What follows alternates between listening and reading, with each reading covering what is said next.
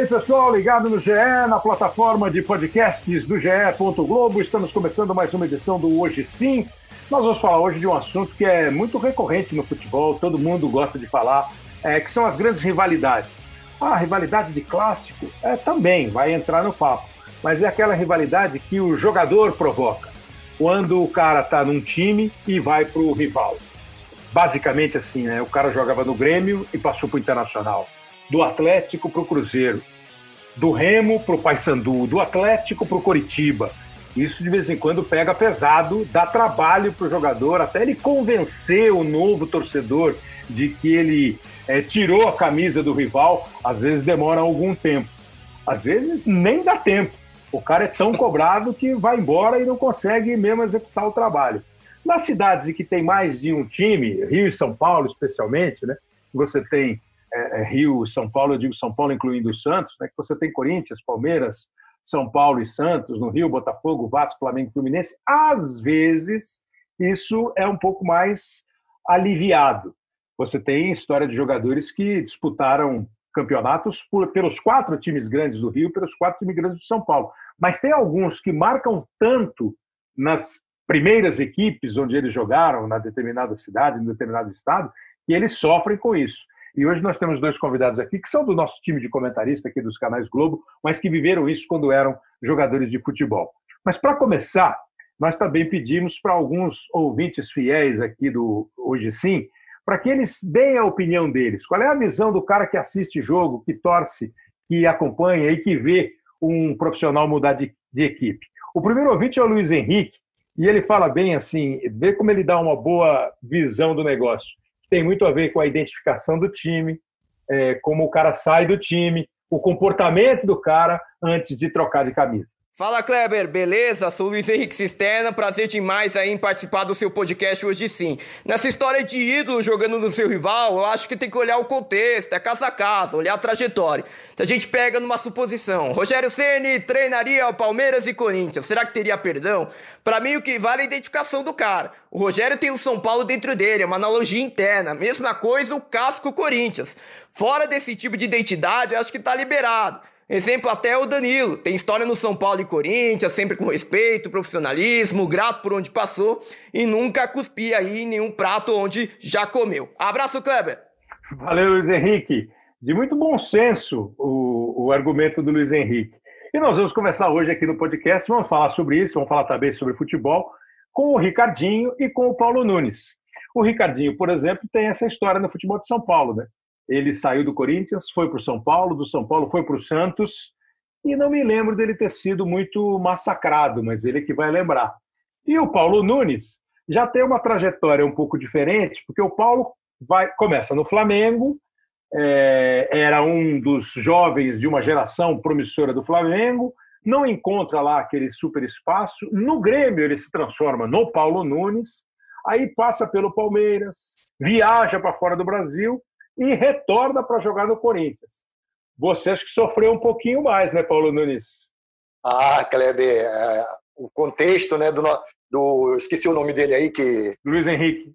Luiz Henrique, foi muito perfeito, foi muito bem, porque a, a diferença, eu vejo muitos jogadores, né, que passaram por, por, por clubes rivais, mas jogadores que não marcaram tanta história né, no clube, não só história é, vencedora, história de títulos, mas histórias de, de reais condições de, de, de, trabalho no clube, Kleber. Eu tive muitos problemas.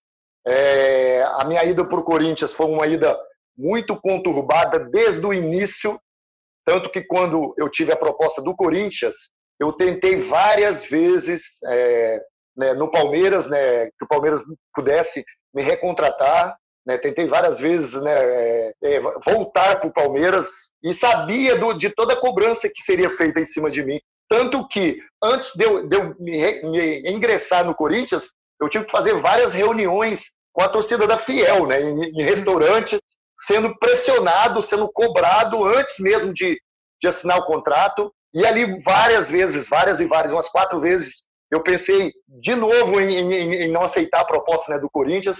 Mas aí entra um lado, outro lado, né, o lado do atleta é, querer é, um desafio. É. E era um desafio enorme, Kleber, um desafio enorme que, que mexeu comigo. Eu sempre fui um jogador que gostei de desafio. Só que eu nunca imaginei que o desafio seria daquele tamanho, né? De eu ter que contratar seis seguranças. Né? Eu já tinha dois seguranças que andavam comigo em São Paulo, tive que contratar mais quatro. E todos os dias nos treinamentos, Kleber, a cobrança, os xingamentos, né? a pressão. Assim, a pressão de torcedor eu nem digo tanto, porque quando a gente entra dentro do campo, eu sempre fui um jogador que nunca tive medo de nada. Mas o meu problema foi a pressão extra, né? Foi fora do campo, foi, foi na minha vida pessoal, no meu dia a dia.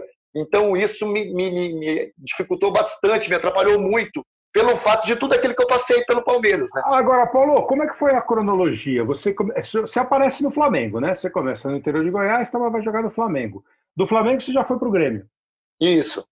E aí do Joguei... Grêmio você veio para o Palmeiras. Não, do Grêmio eu fui para o Benfica ainda primeiro, ah, né? Ah, foi para o Benfica. Porque, é, porque aí também seria, não seria uma rivalidade regional, Kleber, mas claro. seria outra rivalidade que, que era Grêmio. Pronto, né? Exatamente, Grêmio e Palmeiras. Tanto que o Mustafa Contursi, quando me contrata do Benfica, é, e era Parmalat, né? Eu fui contratado pela Parmalat, mas via Palmeiras. Ele, ele, a primeira coisa que ele falou para mim foi assim: a gente te odeia aqui por tudo, por, todo o contexto que teve entre Grêmio e Palmeiras. Seja então, assim, bem-vindo. É, seja bem Exatamente. Você vai ter que mudar muito essa história aqui. Então, assim, a pressão também era a mesma coisa, porque existia essa rivalidade muito grande naquela época. E então também era um... Depois do Palmeiras, eu, eu voltei pro Grêmio de Porto Alegre. Aí do Grêmio eu fui à Arábia rápido, na Arábia Saudita. Uhum. E aí retornei ao Corinthians. Ah, tá. Então, assim, não teve muito espaço de tempo, não teve dois anos, teve dois anos, é, é foram dois é. anos. Então era muito, era muito perto. Era muito... Uhum. A torcida corintiana estava com a minha imagem de tudo aquilo que eu fiz, que aconteceu no Palmeiras contra o Corinthians em 98 e 99. Estava é, muito vivo na memória aquela corrida. Não vou, não vou, eu não vou adjetivar aquela corrida sua e do Edilson, mas deixa... ô, ô, ô, Kleber, mas eu vou, te, eu vou te deixar uma coisa assim, e eu, eu, sempre falo isso e gosto de, de reiterar isso sempre.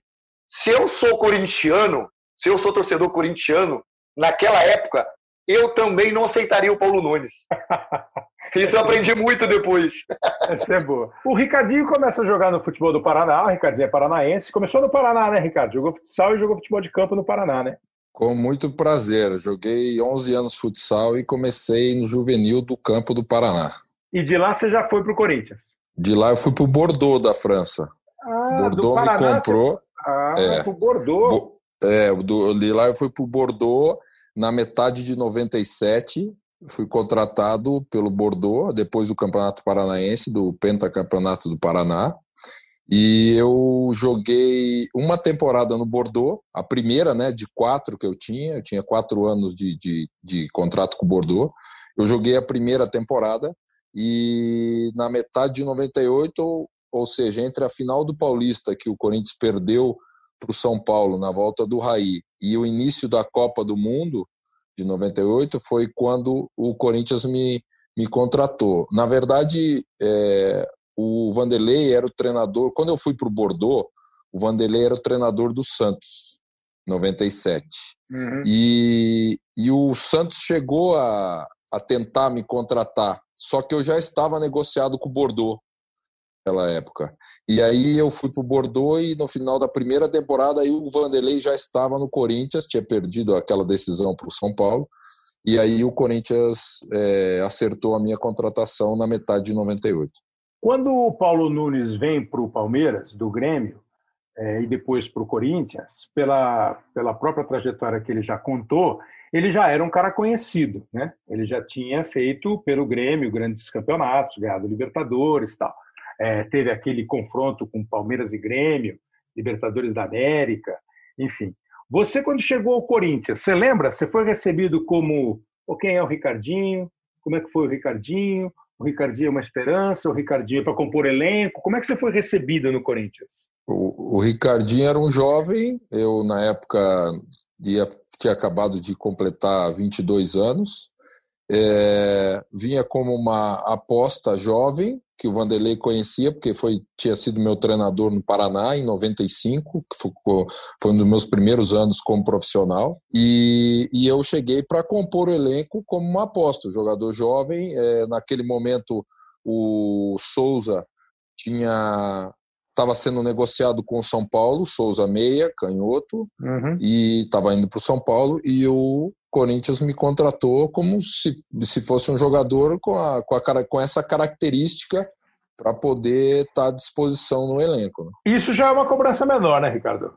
Muito, muito menor, muito menor. Ah, é, eu, eu cheguei no Corinthians como mais um jogador jovem, contratado com, com, com consentimento e o conhecimento do treinador, e aí a questão foi que rapidamente eu consegui ocupar um espaço, é. porque é, nós tínhamos um grande time, né? um time bom, e eu, e eu sempre digo, quando você joga em time bom, você fica bom também, né? não tem jeito, você acaba ficando bom, e quando você joga em time ruim, você fica ruim também. Né? Então, isso aí é uma realidade do futebol. E aquele time era bom, era um meio campo que era, era o meio-campo Gilmar, Vampeta, Rincon e, e, Marcelinho, num primeiro momento. É, o Amaral chegou contratado também, que era outro, outro volante, e aí o, o, o Gilmar, naquele, naquele processo né, do brasileiro, é, eu comecei a entrar em alguns jogos e tal, e aí o Gilmar acabou se machucando, e foi quando o Vanderlei é, encontrou o Rincon um pouquinho volante. mais atrás, como volante, no, recuou o Rincon, e aí eu passei a jogar na meia esquerda, enfim, na minha posição, e com o Vampeta e com o Marcelinho, e aí a gente é, é, seguiu juntos aí durante algum tempo. Pois é, porque ele, aí o Ricardinho falou que chegou em 98, então jogou 98, 99, 2000, 2001 e 2002 no time do Corinthians. E nesse período foi para a Copa do Mundo de 2002. E se você pensar na Copa do Mundo de 2002, é, o, o, Corinthians tinha, eu não lembro nem se todos eles jogavam no Corinthians na Copa de 2002, mas eu digo, tinham passado pelo Corinthians, sido campeões no Corinthians. O Vampeta, Perfeito. o Ricardinho, o Edilson e o Luizão. E ainda tinha e o, o Marcelinho. E o Dida. E o Dida.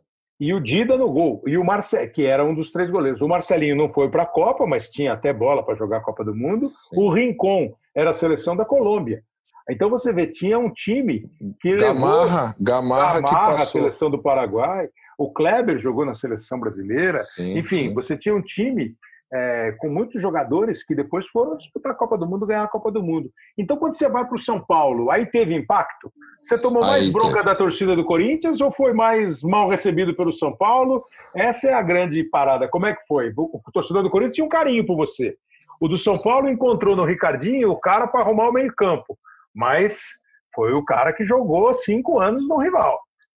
É, é foi, foi uma situação que é, é, a gente teve um cenário de início e um cenário contrário, assim, né, entre aspas, no final, na minha saída do São Paulo. Porque quando eu saio do Corinthians depois, porque foi logo depois da Copa de 2002, quando a gente encerra a Copa, eu volto para o Corinthians, questão de um mês, vai, pós-Copa do Mundo, no máximo um mês e meio, eu sou negociado para o São Paulo.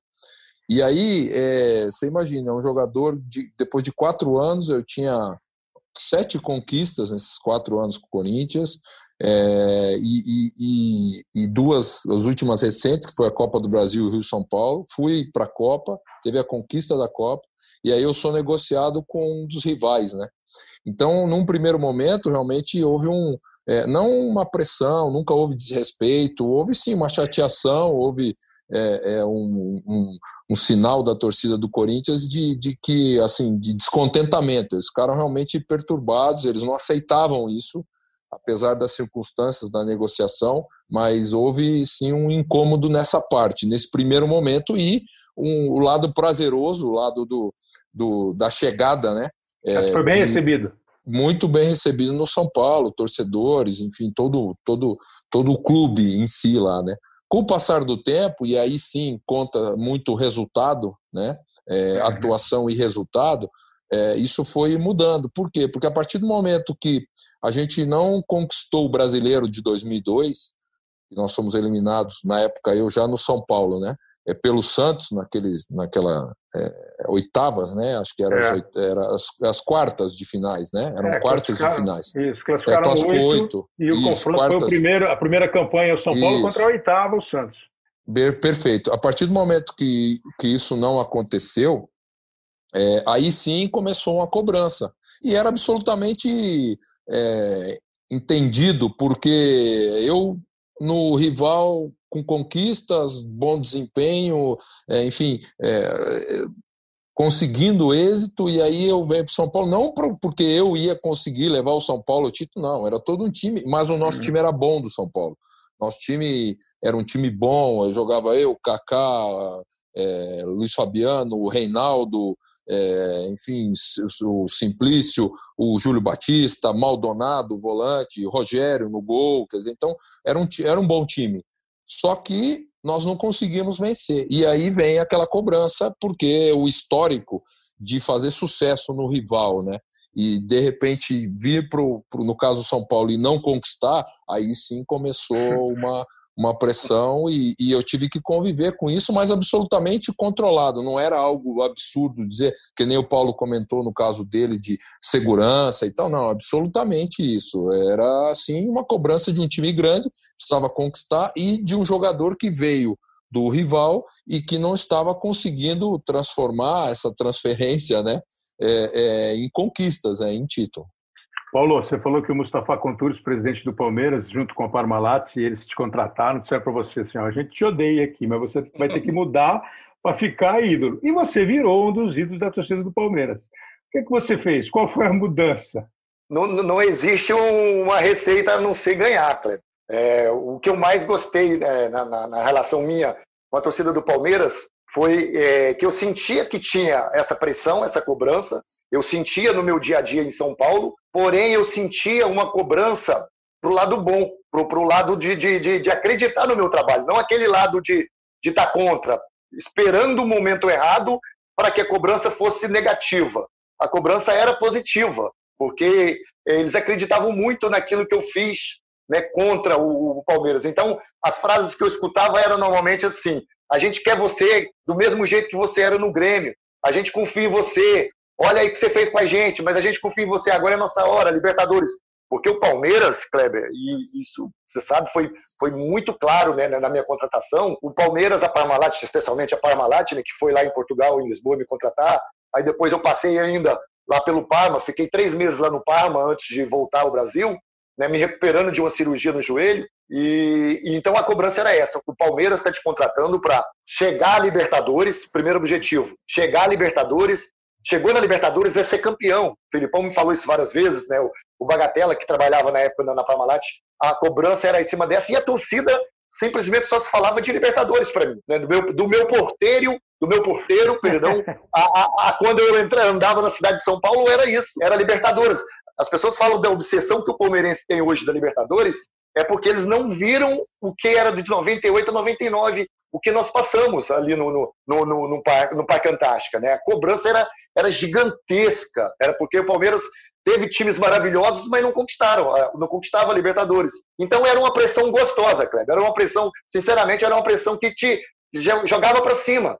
Era uma pressão que eles confiavam em ti. Então isso para mim foi importante, né? A, a, a, brincadeira do presidente, que é uma brincadeira, mas que no fundo tem um, um pouco de verdade ou muita verdade, isso mostrava toda a, a pressão que, que vinha em cima de mim. Né? E, do próprio Felipão, que, que me contratou sabendo que eu era um vencedor com ele, que confiava no meu trabalho, que às vezes até é, é, as pessoas até brincam, né, que era o meu segundo pai, que deixava algumas coisas para trás para que eu pudesse evoluir, crescer dentro da equipe. Né? Então, assim, foi e foi e foi junto com, com o Filipão junto com o Palmeiras, uma, uma, uma, transformação incrível, né? Porque naquela época o Palmeiras era vencedor, vinha de um, de um, de um, de um tropeço contra o Vasco na final do Brasileiro, né? perdendo a final, então tinha que reconstruir, recomeçar tudo de novo. Então, para mim, isso foi mais tranquilo. Agora, no Corinthians, você acaba reconhecendo que nem chegou a jogar bem ou não deu para jogar bem? Não, no Corinthians, eu estava escutando o Ricardinho falar aí, Kleber, foi uma das coisas que eu também quis ir para o Corinthians, era o time que o Corinthians tinha. Né? Eu, eu, eu, eu olhei assim, conversei muito com o meu advogado na época. Eu tinha Ricardinho, Marcelinho, Luizão numa ótima fase e eu de atacante. Então, esse quarteto, né, do meio para frente, eu acreditei muito nele. Falei assim: o quê? Com esses caras jogando, eu perto do Marcelinho, do Ricardinho, essa bola vai estar tá na, no meu pé toda hora.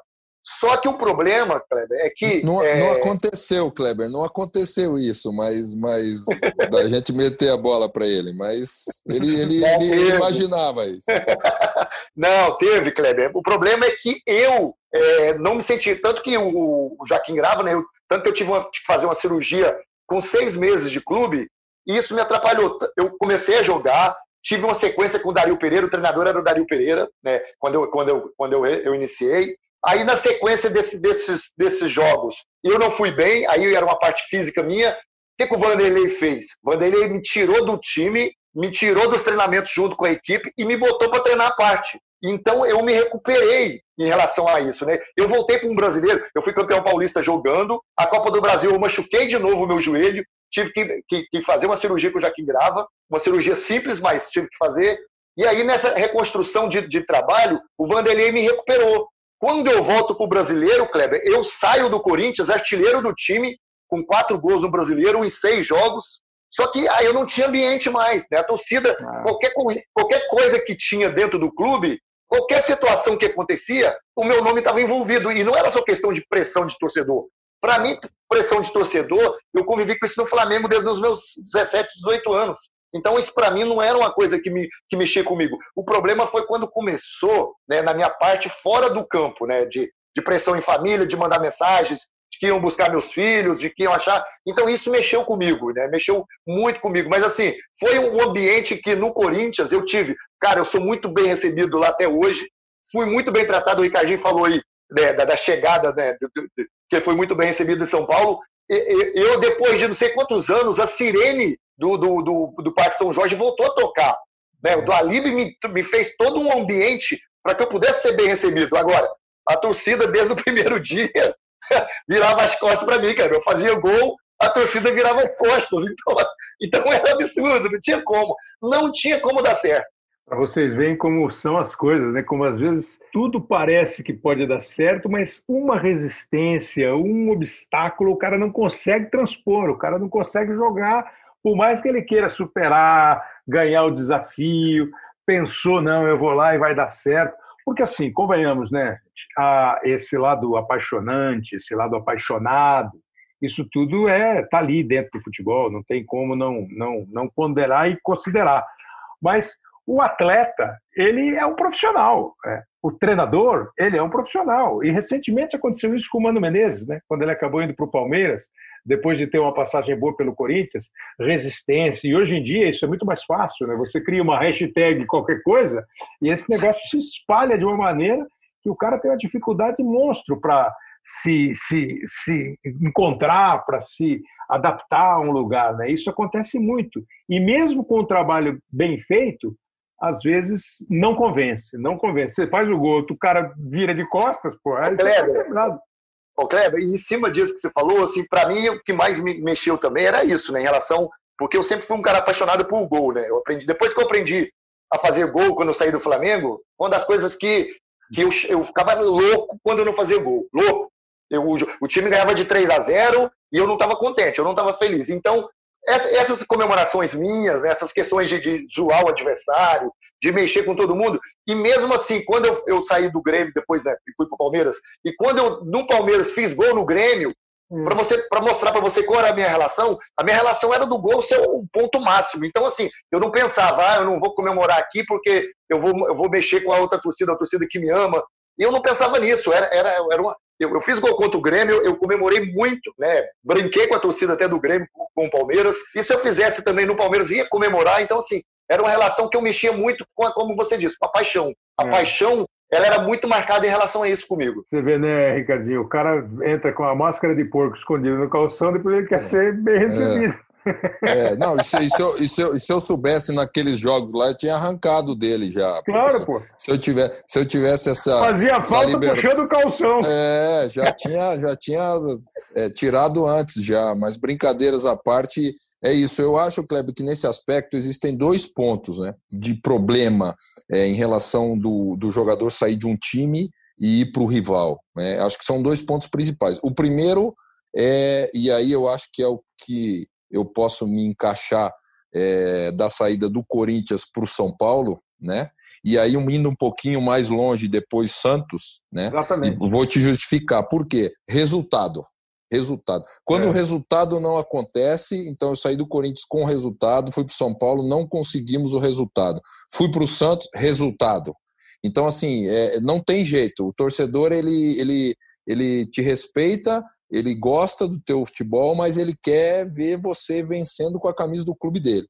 Esse é o primeiro ponto. E o segundo é aí é o exemplo do, do Paulo, que assim, independe o resultado, entendeu? É realmente o histórico é, alguma uh, histórico do jogador, o que ele já fez contra essa equipe ou fez com qual o torcedor não gostou em determinado momento e que marca, porque, por exemplo, o Paulo com a gente, além de trabalhar bem, porque ele era um grande jogador, nós somos campeões. Aquele paulista de 2001, é. o Paulo estava no nosso grupo, jogamos juntos. E campeão da Copa do Brasil, perdemos a Copa do Brasil dentro de casa, né? jogo Perdemos e, e, assim, é. vamos falar a verdade, por, por, por detalhes. É, né? Detalhes que nós perdemos. Detalhes extra-campos também. É, detalhes, porque a, a gente fez um resultado lá e poderíamos é. ter feito diferente em casa. Mas jogamos Exato. com o Grêmio, o Grêmio foi melhor e mereceu ganhar.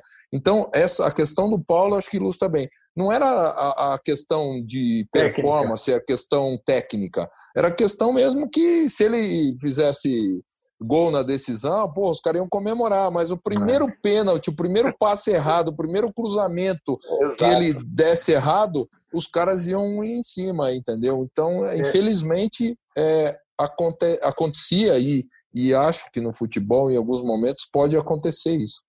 Você, o Ricardinho falou do Santos, eu estava esperando para dar essa deixa, que é exatamente isso. Eu acho cruel a beça, né? Só o resultado ser o padrão de avaliação de um cara, mas isso é cada vez mais é, claro e óbvio, desde sempre. Porque ele teve os títulos que ele falou no Corinthians, o São Paulo foi eliminado no Campeonato Brasileiro de 2002, Aí em 2004 ele vai para o Santos, o Santos é campeão brasileiro. E ele, três anos antes, tinha feito um gol Perfeito. a 49 minutos do segundo tempo que tirou o Santos numa final de campeonato. É, o torcedor do Santos ia tudo para ter bronca, né? Na verdade, o, o Santista tinha mais é, é, pontos para ter bronca minha entendeu? Do que o São Paulo, no caso, né? Só que foi é, justamente o processo do resultado no Santos foi diferente do São Paulo. Então, é, eu, eu escutei, por exemplo, no Santos, é, o Ari Jarrão, massagista, uhum. gente finíssima, no primeiro dia de meu do Santos, ele falou assim: Olha, adorei que você veio, você vai aqui ajudar o nosso time, nós seremos campeões. É, pô, sempre gostei muito de você, mas você me tirou aquele bicho de 2001 que eu nunca mais vou esquecer na minha vida. Eu estava com o bicho no bolso, ele falou assim. Já estava pensando até o que, que eu ia fazer, planejando já. E aos 48, 49, você fez aquele gol. Aí eu falei para ele: olha, é, vou retribuir ou vou procurar devolver esse bicho esse ano no Brasil. Ainda bem que deu certo. Ainda bem que mas... deu, senão, daquela massagem ia ser dolorida. Não, massagem e o tamanho dele. O problema não é massagem. O problema é se ele falasse assim, ó, vou para vou pra dentro de você agora, vou te, vou te dar umas porradas, porra. Porque foi exatamente, se eu não estiver enganado, foi no Campeonato 2001, esse que o Paulo e o Ricardinho falaram que venceram pelo Corinthians. A semifinal foi Santos e Corinthians. O Santos estava se classificando, o Ricardinho mete um gol no finalzinho do jogo, o Corinthians foi para a final e ganha o campeonato do Botafogo de Ribeirão Preto. Assim, para arredondar a carreira de vocês e a gente passar para outros casos parecidos. É, o que faz mais diferença, ou não é nem o que faz mais diferença, eu queria que vocês porcentualizassem assim, ó, a importância. Vocês já falaram da rejeição, da afeição, é, da, dos braços abertos ou da bronca na chegada. Então, assim, ó, e o elenco que você encontra? Você é olhado meio assim de lado?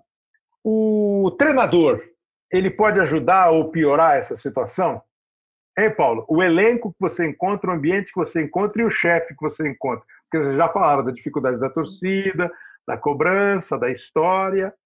Kleber, nesse ponto aí eu, eu fui muito feliz lá, na, lá no Corinthians. Eu, eu, eu, eu fiquei também meio preocupado, né? Porque teve aquela confusão, aquela briga. E até o Renato, né? Que era o goleiro reserva, que é aquele goleiro que se joga Sim. no fosto. ele, ele brincou comigo. Boxe, Exatamente. E, Pô, e fazia ele mergulho também. Paraquedismo. Ele, ele, ele, brincou comigo, cara. Ele me levou para um canto lá perto da sauna e falou assim: Agora só tá nós dois aqui, meu garoto. Mas assim, e ele Kleber, era forte, hein? E ele era ele forte. Era forte, forte e ignorante, né, Ricardinho? É. Aí, mas assim, o, o, o, recebimento que eu tive em relação aos jogadores, cara, foi magnífico. Tanto que eu posso falar para você que até hoje, todos os jogadores que eu joguei lá no Corinthians são meus amigos, pessoas maravilhosas que me trataram, me receberam super bem. Né, em relação a tudo. O Dario Pereira também, que era o treinador, foi muito importante, porque ele, ele é, chegou para mim, me chamou numa sala, Conversamos por volta de uma hora e meia, uma hora, uma hora e meia, em relação a tudo isso que eu ia ter, porque ele já sabia a pressão que ele estava tendo em relação a essa contratação, tudo, tudo que estava em volta né, de, da minha chegada. Então, assim, eu não posso, nesse, nesse ponto, eu não posso dizer nada em relação, porque é muito importante quando você entra num clube, num clube rival, e da magnitude que era aquela rivalidade na época, e a cobrança que tinha da torcida em relação à minha pessoa, à minha contratação, foi muito importante. É, os amigos, né, os jogadores do Corinthians, a comissão técnica, todos os funcionários, e especialmente o treinador, né, que me deixou muito à vontade, dizendo que não ia, não ia cair nessa pressão de torcida, e não caiu em nenhum momento né, em relação a isso. Então, assim, isso é importante. Quando você vai para um clube e você, tem, você é bem recebido, bem quisto, Kleber, com certeza isso ajuda bastante na sua chegada. Pois é, né, Ricardinho? Porque assim, pode até não dar certo, mas você encontrar um bom ambiente um bom chefe deve fazer uma diferença monstro. Você que, inclusive, foi treinador e sabe como é comandar grupo, né? A, a recepção é tudo, né? É tudo para adaptação, para para que o profissional se sinta bem e, consequentemente, se sentindo bem, ele possa produzir. Né? Eu, eu na, na, na, minha chegada ao São Paulo, eu fui muito bem recebido. O, na época, o, o Oswaldo era o treinador, quer dizer, já tinha sido meu treinador no Corinthians. A gente, é, além do profissional, a gente tem uma amizade pessoal até hoje, né? criada, lógico, lá no, na época do Corinthians. É, com o passar do tempo, e aí é, eu posso colocar, é, com a falta de resultados, aí começa, lógico, a, aquelas de clube grande, aquelas picuinhazinhas, aquelas fofoquinhas de, poxa, uhum. o cara veio do rival, não está conseguindo é, jogar ou não está conseguindo levar o time à, à conquista. Aí o Rogério não gosta dele. É, o, o, o Rogério não gosta, ou, ou, alguns jogadores aqui da base, criados no clube, acham que, poxa, foi contratado a peso de ouro, não valoriza quem é, é da casa, já cria uma situação. Assim, eu não tive essa sensibilidade, Kleber. Falo isso todas as vezes. Apesar de isso é uma verdade, é de que muitas pessoas me comentaram desse, desse, dessa situação e comentam até hoje quando esse assunto é. vem. Isso é uma coisa que eu não, não falar que não, que não, nunca ninguém falou nada é mentira. Várias pessoas, jornalistas da época que cobriam o clube, comentaristas, torcedores, pessoas do clube que trabalhavam lá no clube, mas assim, pela minha sensibilidade, pela minha vivência do futebol, por aquilo que eu, pela minha percepção, é, dizer que a, gente tinha uma amizade com todos, não, é lógico, você trabalha com muita gente e às vezes é um ou outro que é mais, mais teu amigo fora do campo. Agora, é, falta de respeito profissional ou qualquer outro tipo de situação, isso não aconteceu. Eu não tive essa sensibilidade. E no Santos, aí, é, questão do, da chegada foi sensacional, ah, o tempo que eu tive lá, mais ainda, porque logo eu virei o capitão do time, a gente fez aquela campanha sensacional em 2004, um elenco ótimo, outro treinador que também me conhecia e que é, eu tinha sempre uma abertura, que era o Vanderlei, entendeu? Que sabia conduzir muito bem isso, e com conquista, né, Kleber? Com conquista, é. até o, os, as pessoas que não se dão muito bem, elas se abraçam no final para poder é, comemorar um título, né? Não tem jeito. Oh, vou agora botar para vocês ouvirem. Vocês falaram muito de resultado e tem hora que é, nem o, o, o, resultado resolve muito. Por exemplo, tem um ouvinte nosso aqui, o Rafael Lima, que não é parente, mas fala do Lucas Lima, que foi para o Palmeiras depois de ótimo desempenho no Santos. Até hoje fala-se muito do Lucas Lima e isso com o Palmeiras sendo campeão. E também tem uma outra participação aqui do Natan Rei. Oh, Natan, que nome difícil, hein, Natan? É, ou é Anal ou é Reuno. É o Natan. Vamos ouvi-los. Olá, pessoal do GE. Eu sou Rafael Lima, de São Paulo. Bom, eu sou torcedor do Santos, que é a maior fábrica de talentos do mundo. Se eu não perdoasse jogador que for jogar em rival, a minha vida ia ser muito mais difícil. Então, Gustavo Henrique, Thiago Maia, Gabigol, vocês já sabem o caminho, vocês sabem onde ficam as coisas, fiquem à vontade. A vila tá de portas abertas. Já outros jogadores vai depender muito da situação. Por exemplo, o Santos projetou o Lucas Lima para o mundo. Só que ele saiu com fama de ingrato, fez gol provocando a torcida. Só que assim, do jeito que o time tá hoje, se ele pedir desculpa com jeitinho, a gente entrega 20 para ele, ele já chega jogando titular. Abraço.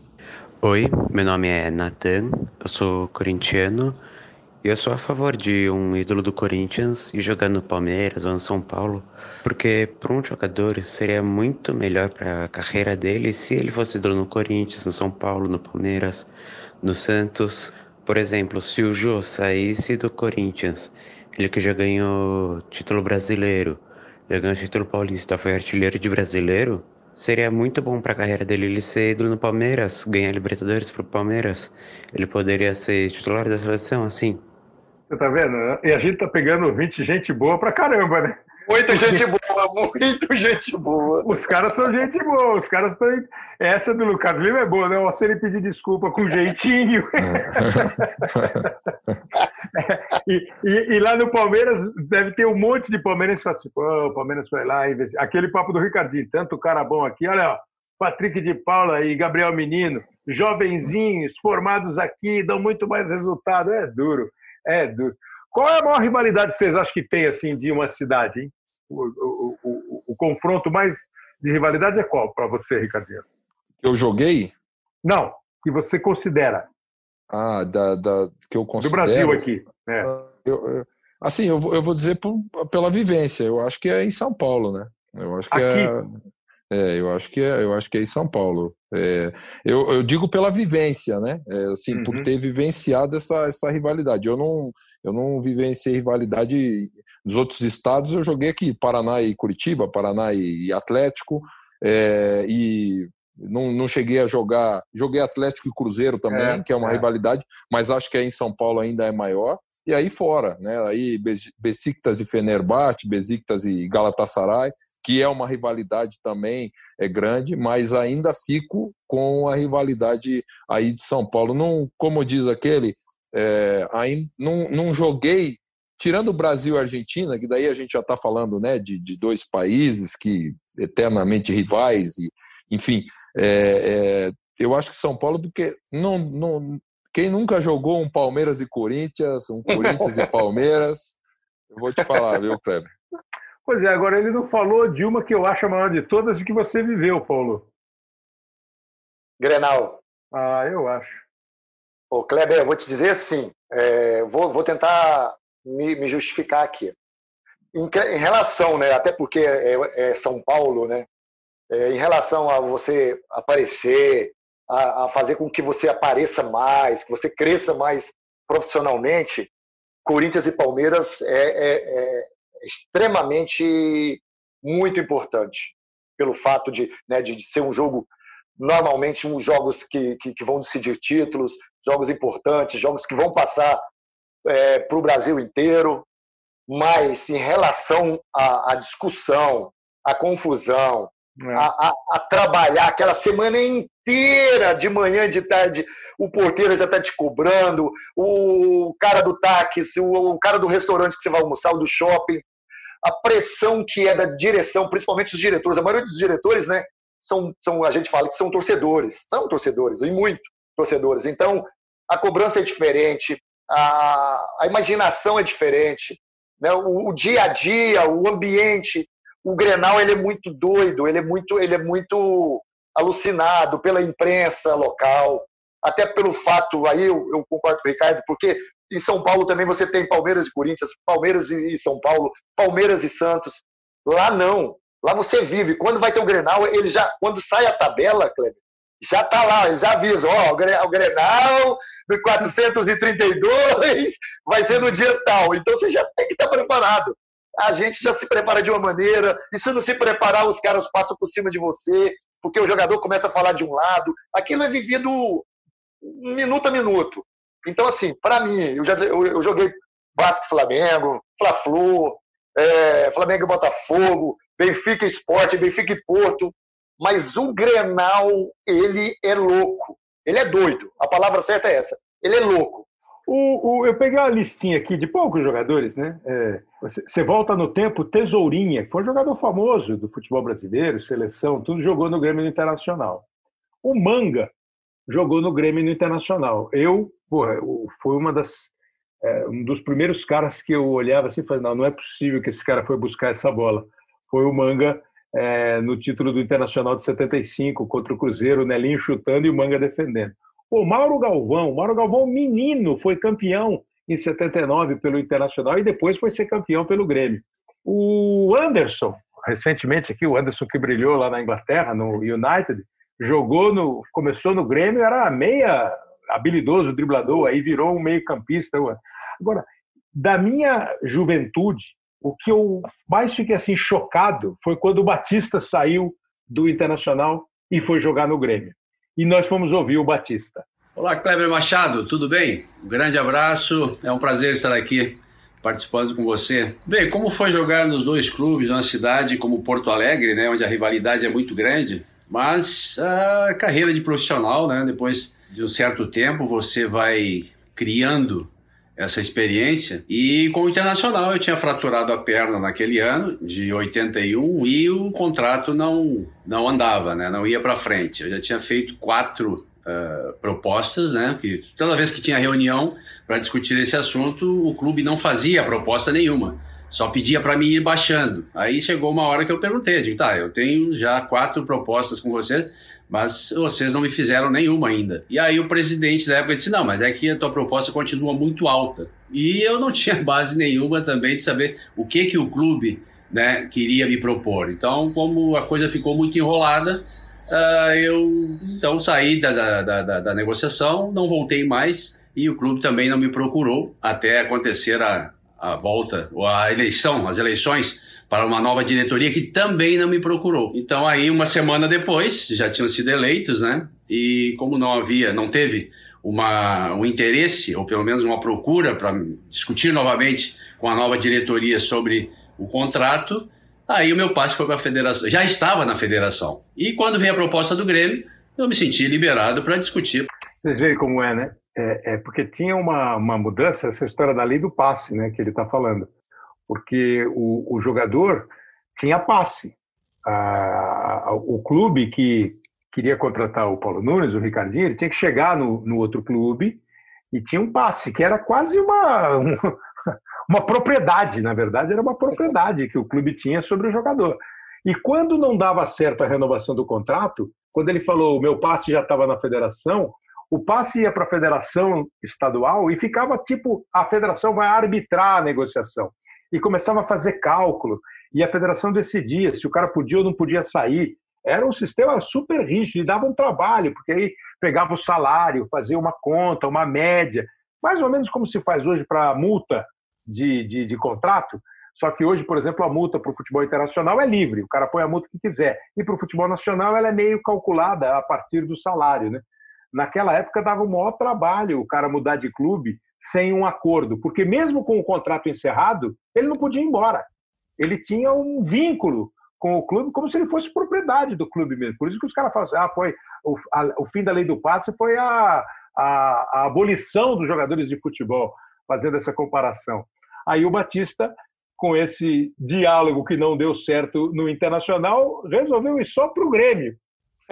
E como é que você foi recebido no Grêmio, Batista? Bom, Kleber, quanto à recepção por parte da torcida do Grêmio, foi muito boa. Nunca escutei alguém me chamar de Colorado ou que não estivesse jogando o que eu jogava no Internacional, né? E é claro que essa diferença sempre vai existir, né? Existia e sempre vai existir. Porque no Internacional eu fiquei sete anos e no Grêmio eu joguei um ano só. Então, a identificação com o Internacional, sem dúvida nenhuma, é maior né, mais títulos, né? Do Grêmio eu não tive nenhum, infelizmente, mas nós chegamos até a final. Nós disputamos contra o Flamengo, aquela uh, os, três, três, os três jogos finais, né? E no último jogo, inclusive, aquela grande polêmica, bateu na mão, foi tirada de dentro do gol, a bola já tinha entrado ou não, que seria o gol de empate. Depois de três jogos, nós fizemos um excelente campeonato brasileiro aquele ano, ficou marcado justamente por isso, né? Porque um só vai ser campeão. Mas o Grêmio naquele ano não decepcionou. Nós jogamos um belo campeonato brasileiro e então ali ficou uh, marcada também a minha presença no time do Grêmio. O, o, Batista fala do campeonato de 82, né? O Grêmio tinha sido campeão, o Flamengo foi campeão em 80 contra o Atlético, depois o Grêmio foi campeão em 81 contra o São Paulo, e em 82 a final foi Flamengo e Grêmio. O Flamengo foi campeão e aí o Flamengo foi campeão de novo em 83 contra o Santos. O Batista, ele começa a aparecer no Internacional é, naquele time de 75, 76 é, que tinha, num primeiro momento, Falcão, Carpegiani e Escurinho no meio-campo. Aí entrou Caçapava, ficou Caçapava, Falcão e Carpegiani. O Batista começou a jogar, chegou a jogar de lateral, depois foi jogar de meio-campo.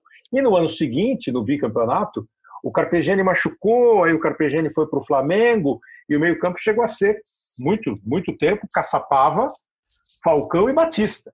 Então o Batista e, e em 78 o Batista foi Copa do Mundo. O Falcão não foi e o Batista foi para a Copa do Mundo da Argentina em 78 e foi para a Copa do Mundo de 82. Jogava muito o Batista. Depois foi jogar na Lazio. Você vê, o Falcão foi para Roma, é, passou um tempo a, a, a Lazio foi contratar o Batista, que depois voltou para o Palmeiras, tal. E aí ele conta essa história do Grêmio. E para acabar, Batista, Porto Alegre é uma cidade grande, mas é uma cidade dividida. Como é que foi a reação do pessoal? Como é que você andava pelas ruas de Porto Alegre? É, e quanto a essa situação também da sequência, né, de segmento da minha carreira, continuar em frente, a, a reação da torcida do Internacional, é claro que eu esperava uh, realmente, justamente por aquilo que aconteceu, mas uh, eu pensava muito mais também na minha, né, no meu futuro. Eu tinha uma carreira ainda pela frente, eu tinha uh, como diz a minha filha hoje em dia, quando nós falamos sobre o assunto, tinha os boletos, as contas chegando para pagar, eu estava cinco meses sem contrato. Então, cinco meses sem receber. Não era como hoje, em que você, depois de um, dois contratos, você já consegue até ficar muitos, muitos anos. Alguns anos, né? Poderiam até dizer assim, sem precisar jogar futebol. Na época, não. Nós jogávamos no ano, renovávamos, para pensando já na renovação do ano seguinte, porque não se podia parar de trabalhar. Então, é claro que a reação dos torcedores eu imaginava que fosse acontecer, mas a minha vida profissional tinha que seguir em frente. E o Grêmio me recepcionou, a torcida me recebeu muito bem. Tem boleto para pagar, parecia impensável, né? É, mas tem boleto para pagar. Se pensou, você ficar cinco meses, era um mundo muito diferente, né, Ricardinho? Muito diferente, né? Não tenha dúvida. E, e, e ele colocou uma questão, né? É, nós estamos discutindo da saída de um jogador e ir para o rival. Mas a, a característica é, da saída dele e da ida, no caso, para o Grêmio, é, foi justamente porque, o, pelo que ele nos passou, é, o Inter não estava é. interessado na renovação, né, ou na continuidade perna, dele. Né?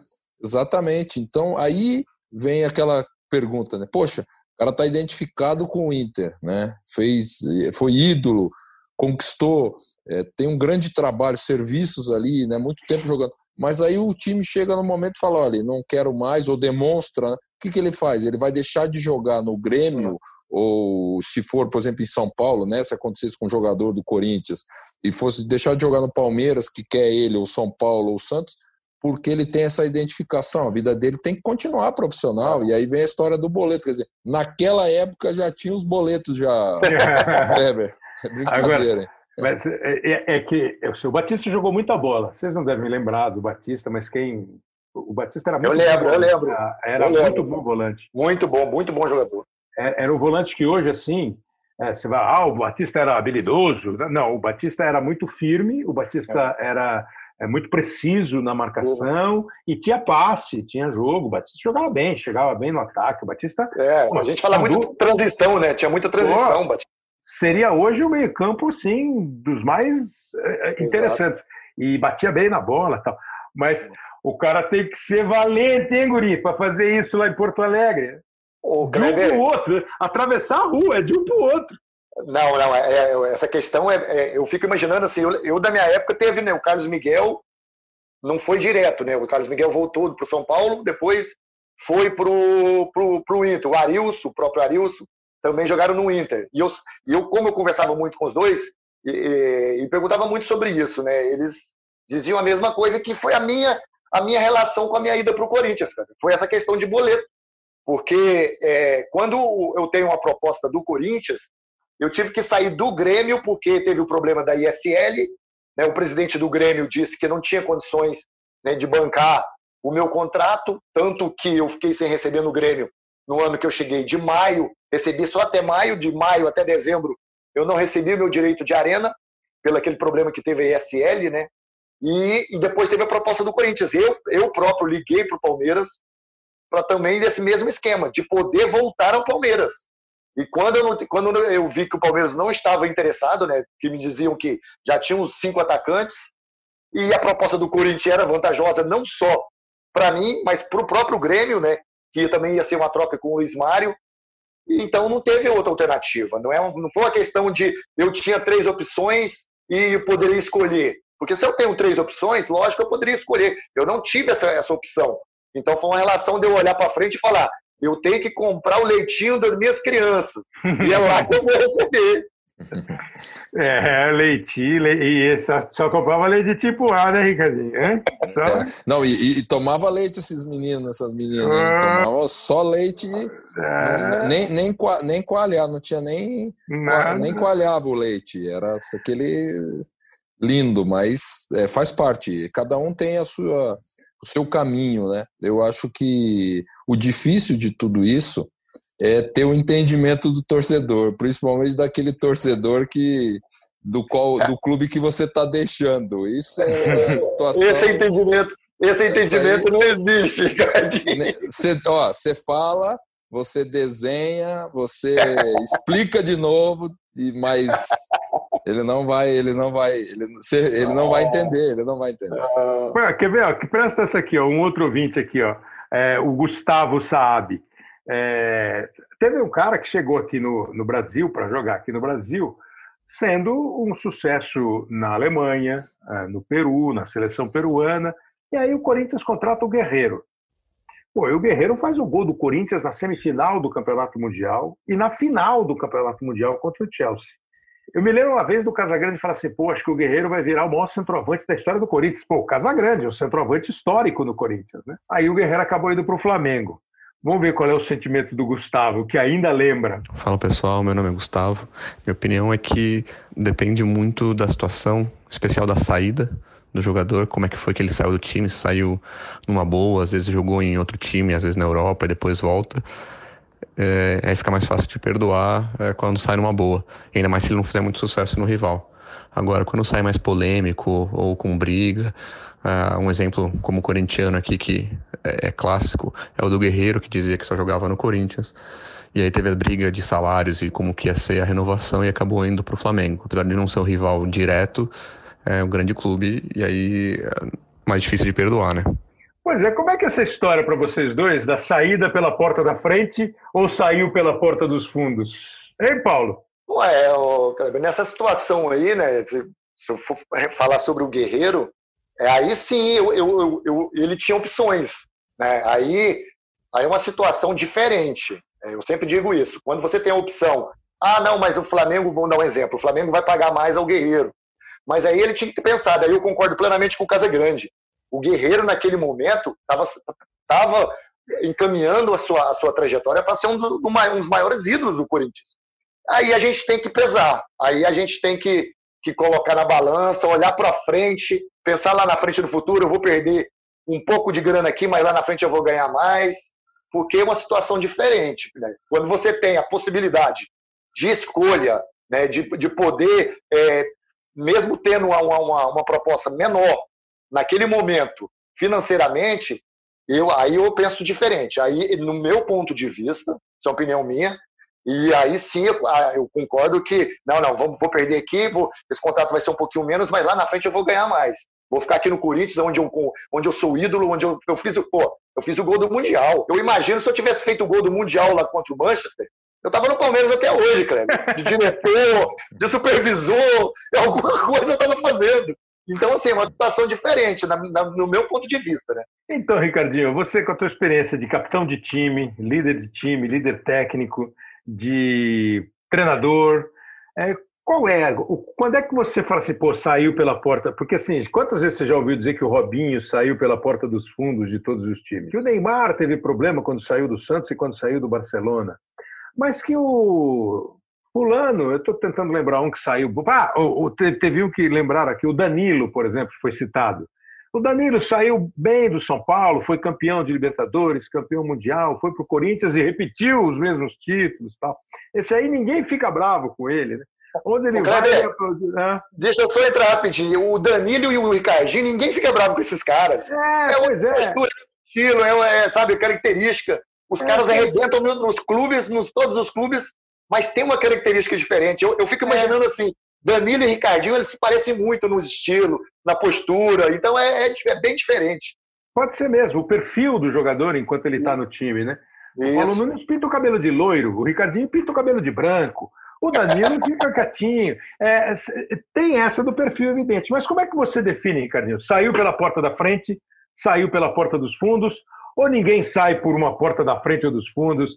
É tudo meio é, é, é, quase um combinado mesmo na briga. Todo mundo fala assim, ah, vamos abrir a porta aqui, os dois juntos. Não, eu, eu acho que tem alguns momentos que, que você sai pela porta da frente e outros que você sai pela porta dos fundos. Depende muito da conduta que você tem e do tipo de, de, de negócio que é feito. Né? Eu posso falar isso tranquilamente, porque na minha saída do Corinthians, e, e, eu sou um exemplo disso. O Paulo falou né, que ninguém fica bravo e tal, porque realmente eu sempre tive uma conduta, não só com o Corinthians, mas com os adversários, a mesma conduta. Eu nunca fui de uhum. polemizar, eu sempre fui de respeitar, fazia o meu trabalho. Se eu tinha que fazer é, gol, eu, eu ia fazer gol. Se eu tinha que fazer uma falta, eu ia, mas eu não ia provocar o torcedor adversário, eu não ia é, é, fazer nenhum tipo de colocação polêmica. Então eu sempre tive esse respeito, tenho até hoje de, de mesmo dos times do qual eu não atuei. E, e, e falam isso porque, por exemplo, quando eu saí do Corinthians para ir de São Paulo, o normal era, puxa vida, tá saindo pela porta dos fundos, porque está indo para um dos rivais, depois do, do, do, do, campeonato mundial, depois de tantas conquistas. Mas as circunstâncias daquela negociação, é, que se num primeiro momento não veio à tona, mas é, naquela época já o off, né, que a gente fala, é, já não existia tanto, porque o boca a boca, os repórteres, os jornalistas tinham acesso à, à, à, negociação e a tudo que se passou, né? Então é, começaram a, a, pipocar, né? Não, ele saiu por causa disso, da necessidade do clube naquele momento de negociar o jogador, porque o clube tinha essa e o jogador, no caso, era eu, era o Ricardo, era o Ricardinho, porque eu tinha conquistado muito pelo clube tinha ido para uma Copa, conquistado a Copa. Daqueles jogadores que você falou, Vampeta, Luizão, é, Dida, é, é, quase nenhum deles já estavam no Corinthians. Só você estava no Corinthians, né? Só eu estava. Então, assim, a valorização existia. Então, eu foi uma transferência que não foi considerada, não foi uma transferência simples, mas é, foi de um entendimento, talvez pelo meu jeito, pela minha condução, que praticamente quatro anos depois eu voltei para o Corinthians. E normalmente, é, numa é. situação dessa, o jogador não volta, né? Não é. volta. E, e, e, mais, sair não com a promessa, mas com a colocação do seu Alberto, na época presidente, de que é, assim que ele tivesse condição, é, ele me contrataria de novo. Ele falou: assim que eu tiver condição, eu vou te contratar, eu vou atrás e vou, vou trazer você de novo para o Corinthians. Você vai jogar no Corinthians de novo. E, e ele fez isso, Kleber. Aí Não. vai uma colocação nova. Ele fez isso porque assim quando, assim como o Corinthians assina o contrato é, com, com a MSI, com o Kia, na época o Kia representante da MSI, eu sou procurado por ele para voltar ao Corinthians. E, e, e, e, sou procurado e eu era atleta do Santos. Conversei com o Marcelo Teixeira na época como presidente do Santos. Falei, olha, o pessoal me procurou, é, eu, eu, eles querem conversar comigo. Eu sei que eu tenho um, um, acordo contigo e vou cumprir esse acordo. Saiba que eu vou cumprir isso, a não ser que você queira conversar, porque eu estou com um contrato em vigência com o Santos. Então, naquele momento, eu agradeci, falei: olha, eu não posso sair agora, porque eu vou cumprir a palavra, independente do contrato que eu tinha com, com o Marcelo Teixeira. Quando acabou o meu contrato com o Santos, que foi no final de 95, de 2005, né, início de 2006, é, eu volto para o Corinthians aí sim numa negociação. Então depende muito da conduta do jogador, sabe? Uhum. E, e, isso o torcedor leva em consideração, o dirigente leva em consideração. É, vamos falar a verdade, é, com todo o respeito, porque hoje a gente está desse lado. Muitas vezes o, o, o, jornalista torcedor leva claro. em consideração na hora dele fazer uma colocação, na hora dele, dele dar uma notícia, entendeu? Então, é, eu, eu acredito nisso. E tem outros que não, que conduzem de uma forma é, errada, no meu entendimento, né? porque às vezes nem sentam para conversar, muitas vezes entram na justiça. É, e esse tipo de coisa, por mais razão que se tenha, ou quando se é ídolo ou é considerado ídolo, é, o torcedor não, não, não, ele não assim ele não desculpa né? Ele não perdoa né? E aí acaba tendo a famosa saída pelas portas dos, dos, dos fundos. Não há dúvida. E essas portas assim são às vezes o clube é que abre a porta dos fundos às vezes o clube é que empurra para a porta é, dos fundos. Às vezes força, jogador né? é, é, é, vai, vai por aqui vai por aqui vai por é. aqui. É, e, e, o clube fala assim: tem duas portas para você. A da frente é a dos fundos, mas a da frente está fechada. É, exatamente, porque assim, vai muito de como é feita a negociação, essa história toda de eu preciso vender, mas eu não posso falar, eu quero vender, mas eu não. E também o jogador que fala assim: ó, eu ouvi já o presidente fala assim, pô, mas por que, que o senhor liberou o fulano de tal por três, quando a multa era dez? Ah, porque ele entrou na minha sala e falou que se eu não liberasse por três, o meu joelho ia doer e eu não ia jogar. Você, você vende por três. Vou ficar com o cara com dor no joelho? Vou prejudicar a saúde é do rapaz? É isso, é, é isso. É, é, cada negociação é muito particular. E acho que hoje há uma, uma diminuição nesse impacto, porque hoje é muito difícil negociações vultuosas dentro do país, né? É mais raro acontecer, né? É, o, o, cara normalmente, assim, por exemplo, o Guerreiro é um caso, saiu do Corinthians, foi para o Flamengo, saiu do Flamengo, teve problema lá e foi para o Internacional, e ficou no Internacional. O Ricardinho é um caso muito raro, apesar de ter saído e voltado do país, de ter feito Corinthians, Santos, São, Corinthians, São Paulo, Santos, voltado para o Corinthians, de jogar no Atlético, é mais raro. Hoje em dia é muito difícil. Ninguém vai contratar o Everton Cebolinha. Ele vai para o Benfica. Ô, Kleber, e hoje tem uma situação também, né, que é em relação ao tempo de contrato, né? Uhum. Na nossa época, pelo, pelo menos, é, nos anos 90, 2000 já começou a mudar um pouco, mas nos anos 90, para você fazer um contrato de dois anos era muito difícil. Era um então era né? ano, era ano a ano, então ano a ano você já tinha que já imaginar que você tinha que fazer aquele ano perfeito para que você pudesse se valorizar, né, ganhar um pouco mais, porque senão é aquilo, né? Ah, não quer renovar? Joga você para um canto lá, deixa você treinando a parte, e aí você vai só se desvalorizando. Então, assim, era muito mais problemático, né? E imagine o quanto é desgastante. A cada final de temporada, uma vez por ano, você tem que negociar, você tem Exato. que negociar, você pedir, o cara não dá. É... e eu acho que é muito em função disso que começou a surgir já há muito tempo, né? A figura do procurador do cara que vai negociar, porque para brigar com o diretor é melhor brigar o doutor fulano do que brigar o jogador. Né? Exato. Para criar uma, uma instabilidade. Então, pô, vai lá, o procurador é o procurador que briga, que diz não. Que aí, aí eu, ô Kleber, aí eu botava meu irmão de procurador, né, meu irmão flamenguista doente. Ó, vai lá, pede 7 mil, se não for 7 mil, a gente não aceita. Aí o Flamengo fez 5, ele aceitava. É, escolheu bem o procurador. Escuta, eu vou encerrar aqui com o Nelinho, mas antes eu queria uma visão rápida aqui de vocês. É, começou o Campeonato Brasileiro, daqui a pouco tem aí Copa do Brasil, Libertadores. Nós estamos gravando o nosso podcast dia 13 de agosto. É, uma visão assim ampla e geral de futebol. Assim, mesmo, mesmo no pique, assim, ó, brasileiro, Libertadores que vem aí, Copa do Brasil, quando é que a seleção volta a jogar? Como é que vocês estão vendo o momento do nosso futebol, hein, Ricardinho? Kleber, é, eu vejo assim, uh, para falar de uma questão técnica que eu venho observando desde o início do, da, do ano e pós essa pandemia, retorno do futebol, é, que é até um assunto né, a ser discutido, acho que nós vamos discutir ele durante muito uhum. tempo. É a questão de nós temos poucas equipes hoje no Brasil que não é que é, não busquem o ataque, mas que fazem força para atacar. Que é, não, é, não, não tem um trabalho ofensivo natural. É, natural. Que parece que eu estava brincando com, com, o Paulo é, até antes da gente começar, é, que parece que estão é, atacando na subida, que o gol está lá no alto, que faz uma força enorme para poder chegar ao gol adversário. Acho que nós temos poucas equipes hoje é, com essa característica. E aí nós podemos discutir é, qualidade dos jogadores, nós podemos discutir orientação dos treinadores, nós podemos discutir forma dessas equipes jogarem, né? mas a verdade é que o que a gente tem visto é uma dificuldade muito grande é, das equipes terem essa criatividade na construção de jogada, na busca pelo gol, na busca de colocar o companheiro em condições, ou até individualmente, condições de, de finalizar. Você entrou numa roubada, né, Ricardinho? Porque você me deu a ideia de um podcast muito interessante, né? A dificuldade em atacar.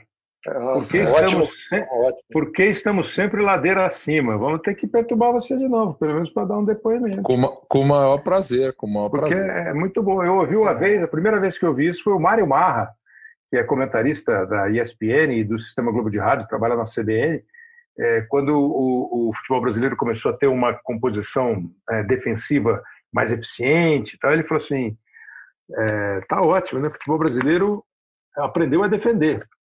Agora precisa aprender de novo a atacar. É, é isso aí. O, o Kleber, eu acho, que, eu acho que essa relação vai muito também nesse que se aprendeu muito com esse media training, né? É, porque são frases é, bem colocadas, né? Frases bonitas, mas que para dentro do futebol atrapalha bastante, né, porque o atleta profissional é, ele está ele tá se escondendo muito em relação a isso, né? O que a gente tinha de melhor, eu discuto isso, concordo plenamente, assim embaixo que o Ricardinho disse. O futebol brasileiro hoje, eu tô digo na Série A, Série B que a gente trabalha, Série B menos ainda, mas na Série A você tem quatro times que jogam buscando a vitória, que jogam é, querendo atacar, que jogam tendo um mecanismo, criam um mecanismo esses mecanismos se deixam aos jogadores mais à vontade para fazer aquilo que eles têm de melhor, que é a intuição, o intuitivo do jogador. E hoje em dia, né, a gente com essa nova era né, da, da, da tecnologia, de tudo, se preparam muito em relação ao, ao, ao trabalho né, de, de, defesa, né, o, o, sistema defensivo, né, o plano tático. O plano tático hoje entra na cabeça do atleta e eu acho que é até uma, uma, uma mola de escape para que o atleta não, não tenha um, um, um trabalho né, de, de erro, né, que ele possa tentar uma jogada, que ele possa tentar evoluir, tentar colocar aquilo que ele é, tem de melhor, que é o lado técnico dele. Se ele tem esse lado técnico, né? se o jogador tem esse lado técnico, ele tenha. Então, acho que a dificuldade que a gente está tendo hoje, principalmente em 2020, é essa. É achar uma alternativa dos jogadores. O, o treinador é importante nisso, mas o atleta ele tem que ter desobediência tática. Isso é uma, uma, uma, coisa que eu coloco na minha cabeça sempre. Para ele evoluir, para ele voltar a ser aquele jogador que, que define uma jogada, que tenha é, é, verticalidade num jogo, coragem, ousadia, ele tem que mudar o seu estilo de jogo, porque senão esse plano tático, essa posse de bola, ela vai continuar sendo mentirosa como está sendo sempre. Pronto, tá aí um belo tema. Não sei se o Léo Bianchi está ouvindo o programa, que é o produtor, editor, né? Essa é boa ideia, hein? É um belo, é um belo assunto para a gente tratar aqui. Bom, feito o registro, obrigado pela ideia, né? O Ricardinho vai ser contratado para ser pauteiro. Agora, é... obrigado, Ricardo, pela participação. Espero que você tenha gostado mais uma vez da, da colher de chá que você deu para a gente. Espero que você tenha gostado da participação e vamos fazer outros podcasts, outros hoje sim. Obrigado, Ricardinho. Prazer, Kleber. Prazer participar. Obrigado você pelo convite. Posso até participar da pauta, mas não me tira do comentário, não, que eu não, me divirto não. comentando também. Um abraço para você, um abração para o Paulo. Não, vai ser é, pauteiro e apresentador comentarista, e nós vamos falar essa de atacar ladeira acima. Paulo, obrigado também, Paulo, mais uma vez pela, pela participação, pela camaradagem com aquele que você participou. queria ser jogador de futebol, foi muito bonito, muito bacana, e hoje de novo deu um show lá pela ponta, hein? Valeu, Paulo. É isso, Cleber. Eu que agradeço o convite, obrigado, uma honra participar aí do programa. Um grande abraço para você, para o Ricardinho. Tamo junto, precisamos aqui, é só dar um toque. Bom, agora para encerrar esse programa sobre rivalidade, troca de clube, jogador que sai de um time e vai para o outro grande rival, é, vou lembrar aqui de alguns jogadores que jogaram no Atlético e no Cruzeiro, né? Uma rivalidade enorme também lá em Belo Horizonte. Por exemplo, o Nelinho e o Fred jogaram e foram ídolos do Cruzeiro, depois jogaram no Atlético. O Fred saiu, voltou, tem também o Fluminense na carreira dele, voltou para o Atlético, jogou no Cruzeiro de novo, tem essas passagens. O Cerezo teve uma passagem super marcante pelo Atlético Mineiro e também uma participação boa pelo Cruzeiro. O Palinha, o antigo Palinha, que jogou no Cruzeiro, foi é, vice-campeão brasileiro, campeão da Libertadores e mais tarde jogou no Atlético. E alguns que às vezes eu nem, eu nem lembrava do Reinaldo tendo uma passagem rápida pelo Cruzeiro, o Éder também, o Paulo Isidoro, jogadores super importantes da história do Atlético. Aparentemente, parece que Minas tem um pouco mais de boa vontade com esse, com esse tipo de mudança. Mas o Nelinho foi uma que na época me causou assim muita. Falei, puxa, o Nelinho está saindo do Cruzeiro e indo para o Atlético. E o Nelinho está aqui com a gente, gravou algumas respostas e eu vou bater esse papo com um dos maiores contadores de história do futebol brasileiro, um dos maiores laterais do futebol brasileiro, está na lista dos 10 maiores laterais que pelo menos eu vi jogar. É um chute impressionante, o maior chutador, batia de longe, de perto, forte, com curva, colocado, impressionante como o Nelinho tinha potência, efeito, direção na bola dele. É, se quiser, pega um dia no, no, no YouTube, aí, em qualquer plataforma, o gol que ele fez contra a Itália na disputa de terceiro lugar da Copa de 1978. E o Nelinho saiu do Cruzeiro, foi para o Atlético. Fala aí, Nelinho, como é que foi essa saída? Todo mundo fala que você quis sair do Cruzeiro e ir para o Atlético, Nelinho. Um abraço. Bom, em primeiro lugar, eu gostaria de mandar um abraço para o Kleber, cara que eu admiro bastante no meio do futebol, um cara sério. E é um prazer estar podendo gravar essas respostas aqui para o programa dele. E um forte abraço para você, viu, Kleber? Em primeiro lugar, é o seguinte: eu, não eu, eu praticamente não fui eu que decidi para o Atlético, né? Foram os dirigentes do Cruzeiro da época que decidiram, porque achavam que eu já estava acabado para o futebol e que eu, que eu era o líder negativo, e então eles resolveram me mandar justamente para o Atlético para que eu, no pensamento deles, né, fosse arruinar com, com o ambiente do Atlético, que era muito bom, e era um time massa na época, né? Então, vamos mandar ele para lá, que ele vai, é o líder negativo, ele vai acabar com tudo que tem de bom lá e vai ser bom para nós, cruzeirenses. Foi assim que, que aconteceu. E eu só vim saber dessa intenção deles mais tarde, na, na época eu não, eu não tinha nem noção do que eles pensavam, mas quando eu fui para o Atlético, eu fui sabendo que era um início de carreira para mim. Eu tinha que provar tudo no Atlético, aquilo que eu fiz jogando pelo Cruzeiro contra o Atlético. Eu teria que fazer no Atlético jogando contra o Cruzeiro. E isso me serviu de motivação. Eu acho que naquele momento, se eu tivesse saído de Minas Gerais para jogar em qualquer outro grande clube do futebol brasileiro, eu não teria tido a mesma vontade, a mesma disposição em reiniciar uma, uma carreira. Então foi dessa forma que eu saí do Cruzeiro indo para o Atlético. E é bom até que o Samuel escute isso aí, porque ele, assim como ele, outros cruzeirenses acham que eu que quis sair, que eu fiz corpo mole para ir jogar no Atlético, não foi nada disso. Eu briguei simplesmente no Cruzeiro na época, não queria, não aceitava jogar com o Strick me dirigindo, e o Cruzeiro é que resolveu me vender para o Atlético, porque eles poderiam simplesmente falar assim: não, para o Atlético nós não vendemos, podemos vender para qualquer outro clube, mas não foi isso que aconteceu. Então fica aqui mais um esclarecimento da minha parte em relação à minha ida para o Atlético. Boa, Nelinho, valeu, um abraço para você e daqui a pouco tem o recado que o Samuel mandou e o Nelinho respondeu. Mas, de toda maneira, você vê como é, né? Eu estava conversando com o Ricardinho e com o Paulo Nunes, a história do cara ter o passe e o clube decidir para quem ele vende, para quem ele não vende. E olha a história que o Nelinho contou da ideia do pessoal na época em que ele saiu do Cruzeiro e foi para o Atlético.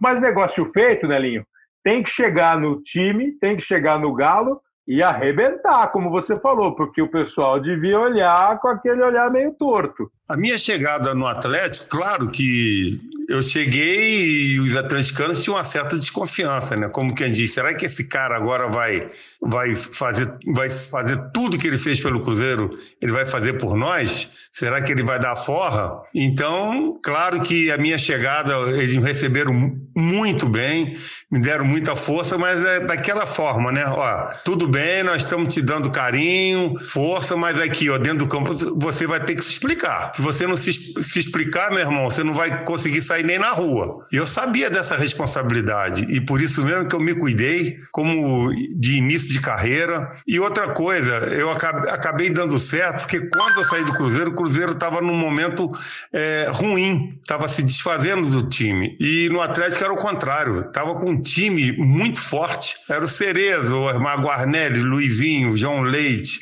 é, Reinaldo, Éder, Paulo Isidoro, Marcelo. Era um timaço, né? Cerezo, Heleno. Então eu cheguei com o time já armado. Então foi muito fácil para mim eu voltar a jogar bem, porque eu cheguei num time já, já embalado e no momento era um dos melhores times do Brasil naquela época era, era o Atlético. Então acabou facilitando né, a, a, a minha participação no Atlético naquele, nos anos seguintes. E ele fala de jogadores jogadores que formaram uma das melhores gerações, um dos melhores times que o Atlético teve que o futebol brasileiro viu jogar.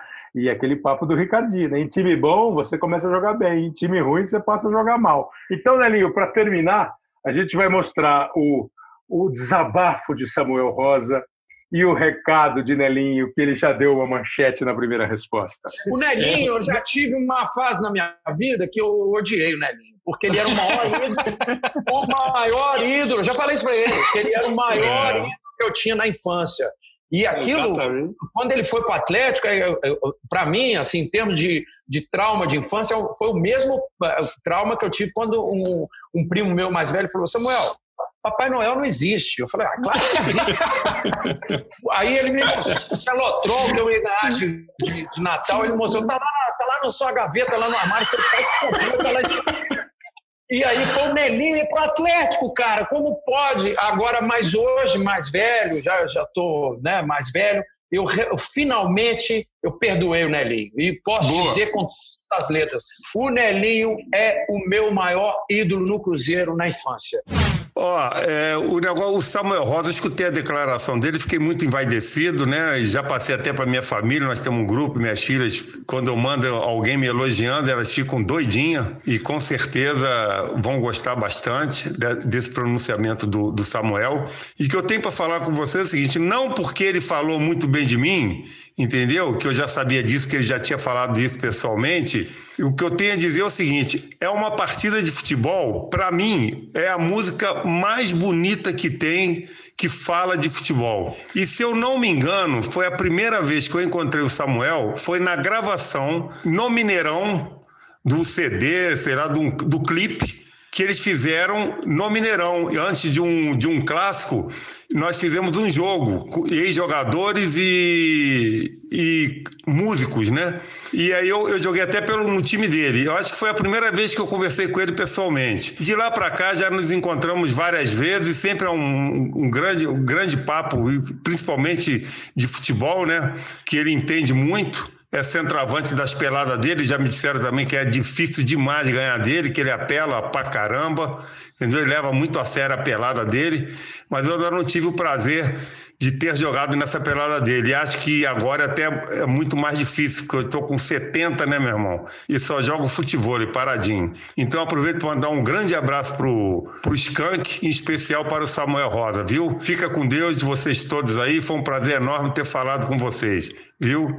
Até mais. Um grande abraço. Grande abraço, Nelinho. Esse é um que tem história para contar um dia a gente vai convidar. É, e agora o Léo promete mandar essa mensagem do Nelinho. Manda tudo coladinho. O Samuel falando e o Nelinho respondendo. Acho que o Samuel Rosa vai gostar. Olha aí, moçada. Então foi assim o nosso programa de hoje, falando sobre essas rivalidades, a troca dos clubes. Algum registro aqui da, do pessoal que participa da hashtag Hoje Sim. O Luiz Henrique Cisterna falou do Campeonato Brasileiro, a tabela, duas rodadas, e vai ser um campeonato embolado e imprevisível, tomara que seja assim até o fim. E ele dá um toque aqui, ele acompanhou uma conversa que eu tive com o pessoal de faculdade nessa semana que a gente está gravando, ele falou que foi legal, obrigado é, pelo toque aqui, Luiz Henrique.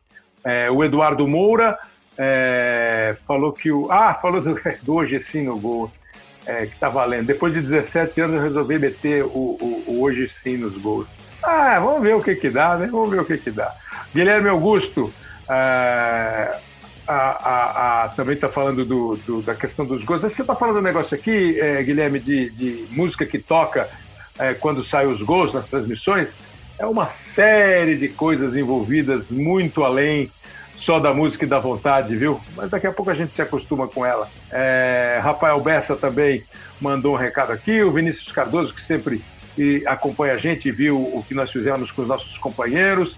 O Hoje Sim, o Zé que está mandando aqui, quer discordar da paciência das torcidas de Bahia e Corinthians. É, está dizendo que o Thiago está aqui há pouco tempo, o Roger está no tricolor há um ano, tem derrotas, então a paciência não se equivale. Ele está dizendo mais que não tem comparação o que se pode ter de paciência com o Thiago Nunes do Corinthians e ele parece que não está com muita paciência com o Roger lá no time do Bahia. É, a Ana está dizendo que a Copa a, que a Copa de 2014 começou errada porque não tocou a música partida de futebol do Skank na abertura da Copa. Muito bem. É, mais alguns registros. O Rodrigo Lopes escreveu aqui para gente. O Paulo Cosmo, que sempre participa também. A Melissa. É, falando aqui de, de, de, de, de Fórmula 1, etc e tal, enfim, participando o pessoal aqui com a gente. Muito obrigado sempre, vocês são sempre muito bem-vindos com crítica, com elogio, com o que vocês quiserem. E assim a gente está chegando ao final da edição de hoje do Hoje Sim, que você pode ouvir é, na plataforma que você quiser, por exemplo, na Apple Podcasts, no Google Podcasts, no Pocket Casts, no Spotify e, claro, no ge.globo que é o nome, nome novo aqui do nosso site de esporte, o GE, para você curtir todos os, todos os podcasts da plataforma. O Léo Bianchi é o editor e o produtor do programa, o Rafael Barros e o André Amaral fazem a coordenação, você é sempre o nosso convidado. Na hashtag Hoje Sim você participa pelo Twitter e por outras plataformas que você quiser. Obrigado, galera. Espero que você tenha gostado de mais esse episódio. Até o próximo. Abração.